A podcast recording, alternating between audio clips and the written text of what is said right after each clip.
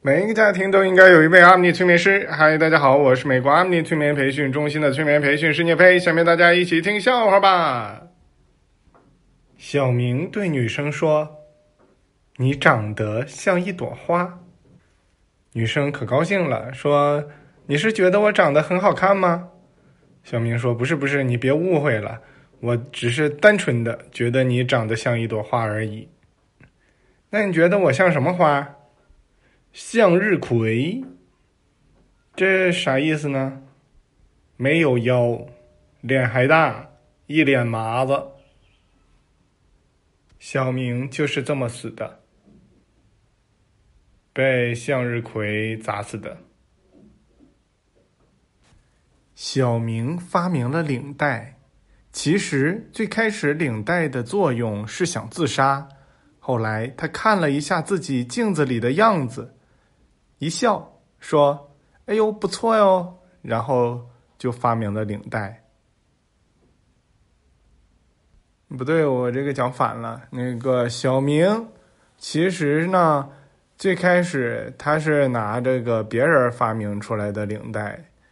然后戴上之后，哎，长得真难看呐，想自杀。然后这个绳子就用上了。记得小学一年级期末考试之后，小明和同桌都以为自己已经毕业了，当天晚上就去把班主任家的窗户给砸了。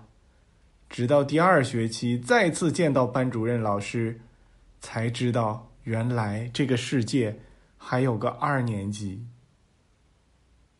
由于他的表现呢，老师打算让他二年级的这个知识啊巩固一下，所以读了好几年二年级。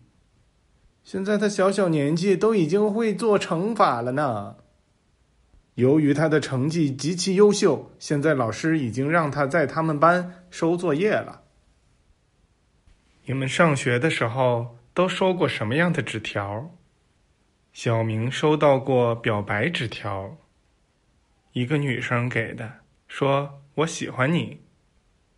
小明高兴了半天，才发现原来只是让他递给别人。还有一个非常漂亮的女生递给他一个纸条，他兴奋的打开了之后，顶上有两个字：在吗？这啥破纸条是你没看着吗？是不是人就在这吗？还用问在吗？小明撑大了胆儿想去纹个纹身，人家问你想纹什么图案呢？他说你觉得哪个图案特别能引人关注的那种就出名了，那就行，你就给我纹上吧。结果他从镜子里边看到自己后背一个大大的二维码。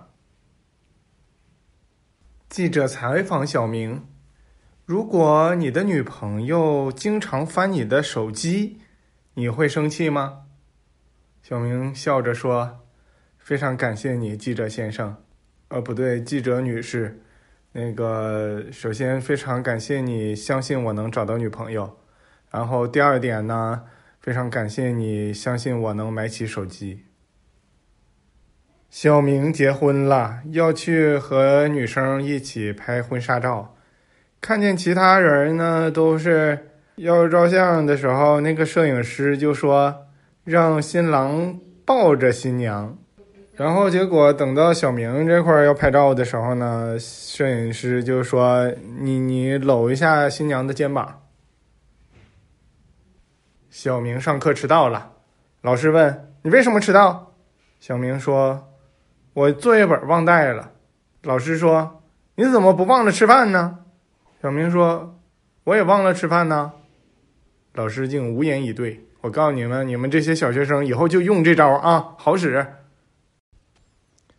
小明在马路边站着，来了个人说：“兄弟，借个火。”小明把打火机递给他：“兄弟，再借个烟。”小明说：“你出门你就只带了个烟瘾呐？”小明发现冰箱是个好东西，可以把水果和蔬菜保存一个星期再扔。商场门口有人给小明推销健身。推销员说：“先生，健身您需要了解一下吗？”小明说：“我已经够健了，不需要更健了啊。”小明开了淘宝店，上面只有一个东西，叫生活费，每个月他妈都来买一次。女生问小明：“你喜不喜欢我？”